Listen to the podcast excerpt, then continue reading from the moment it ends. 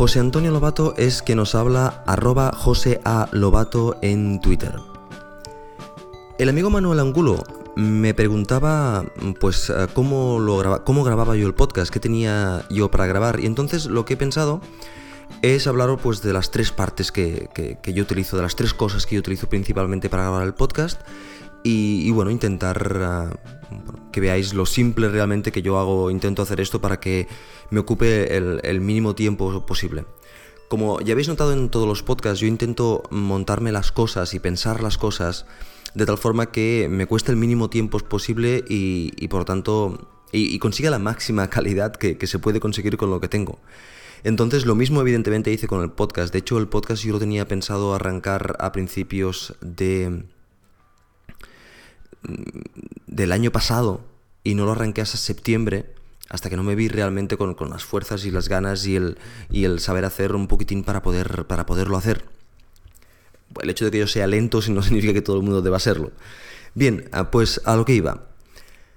La primera parte y parte esencial, como os podéis imaginar, para poder ah, grabar el podcast y hacerlo con mínima calidad es un micrófono. Micrófonos en el mercado encontraréis absolutamente de todo. Yo elegí, como siempre, la opción más simple. La opción más simple es un micrófono que pudiera conectar directamente por USB al Mac. Yo tengo aquí un, interface de audio que utilizo para la guitarra, pero yo no me quería complicar con estas cosas y quería hacerlo lo más simple posible. Por lo tanto, busqué un micrófono que tuviera buena prensa en ah, la conexión directa por USB. Ahora en el mercado hay, hay varios, han salido desde que yo me compré este, han salido varios. Pero en, su momento la verdad es que no había muchos.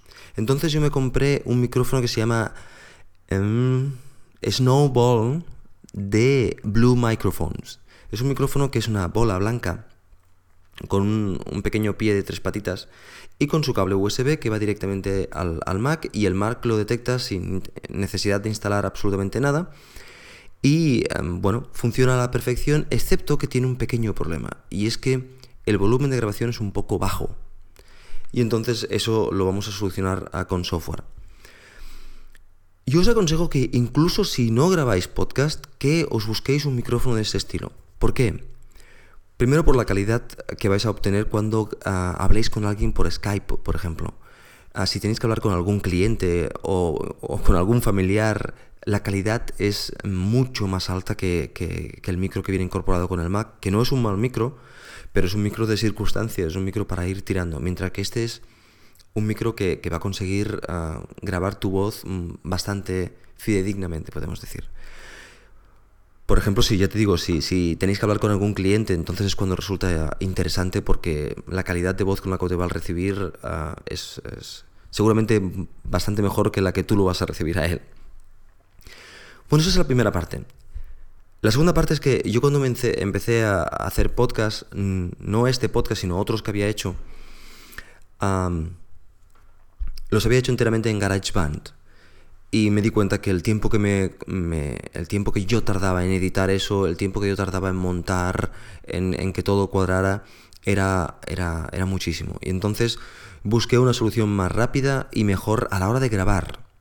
Después ya veremos a la hora de montar. Pero a la hora de grabar quería una solución rápida, eficiente, con calidad y que me sirviera para manejar mis grabaciones eh, de una forma fácil y rápida.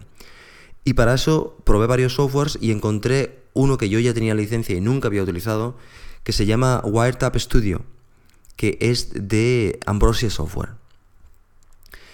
Este, este, este software eh, básicamente es un software de grabación de lo más simple, pero al mismo tiempo de lo más potente. Es un software de grabación de lo más simple, con lo cual tiene un botón rec y un botón stop y un botón pause. Y a, esa grabación puede grabar dos canales. Por tanto, por un canal enchufamos Skype si es que estoy grabando una conversación y por otro canal enchufo mi micrófono. Y además le puedes añadir efectos. Y de hecho ahora os diré los efectos exactos que yo utilizo. Y además ah, he cogido unas, unas grabaciones de pantalla para subirlas al, blog y por lo tanto que podáis ver exactamente la configuración que yo tengo.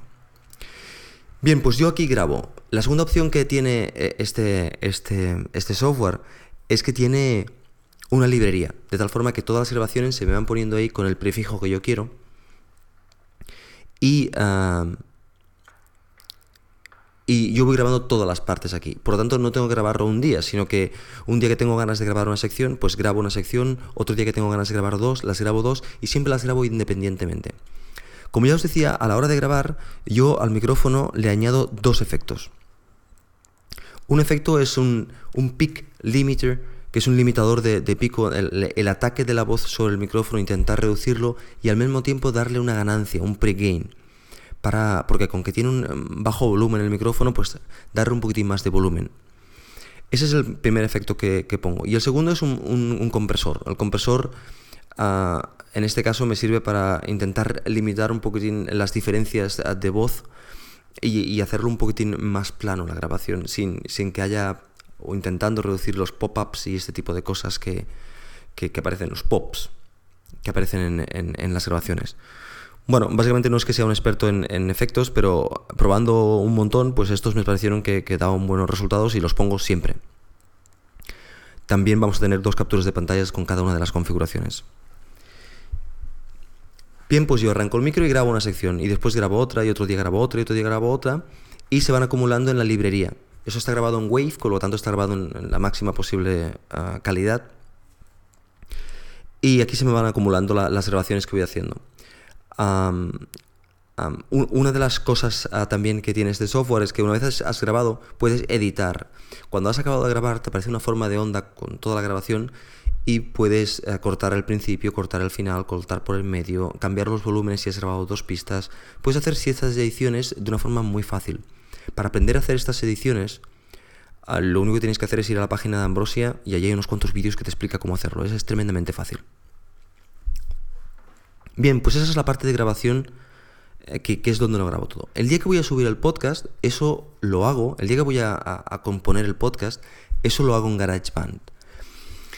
Pero lo que yo he hecho en GarageBand es montarme un, template, montarme un, patrón.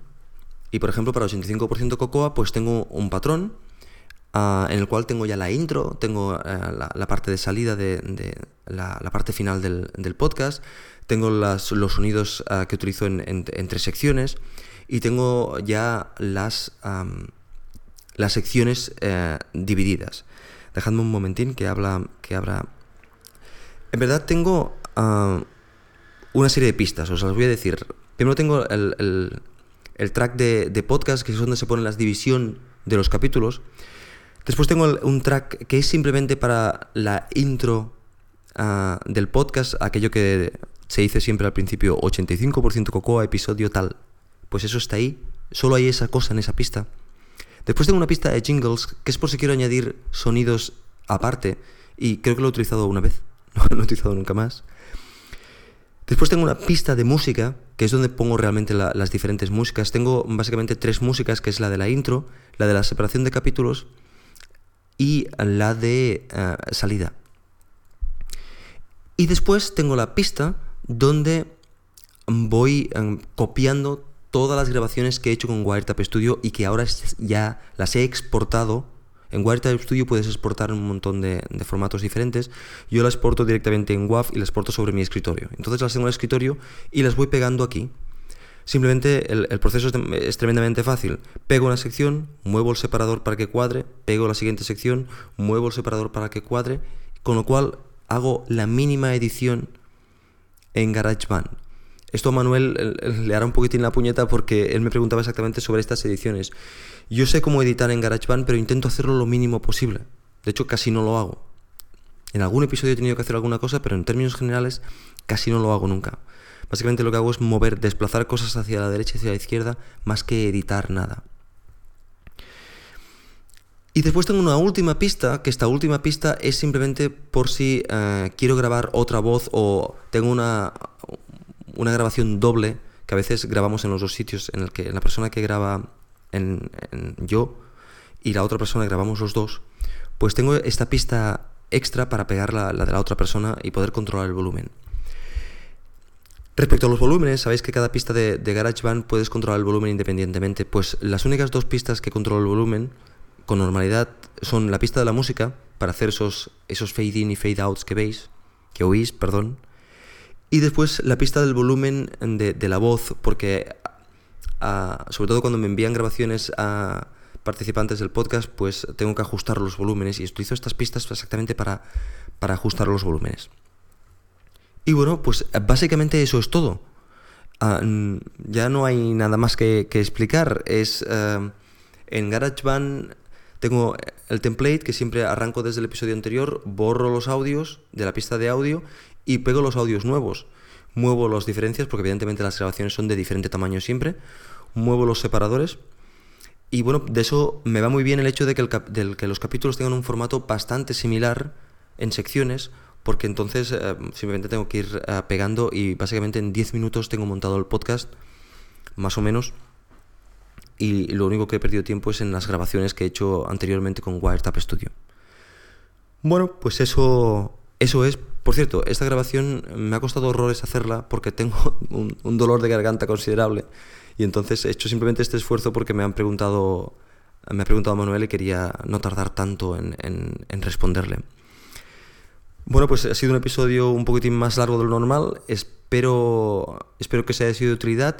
Y si queréis preguntas más concretas, pues me, las podéis preguntar en, por Twitter, por ejemplo, o, por Skype, o por iChat. Y si es necesario hacer que hagamos un, Skype para, para aclararos alguna cosa, pues podemos hacerlo, no hay problema.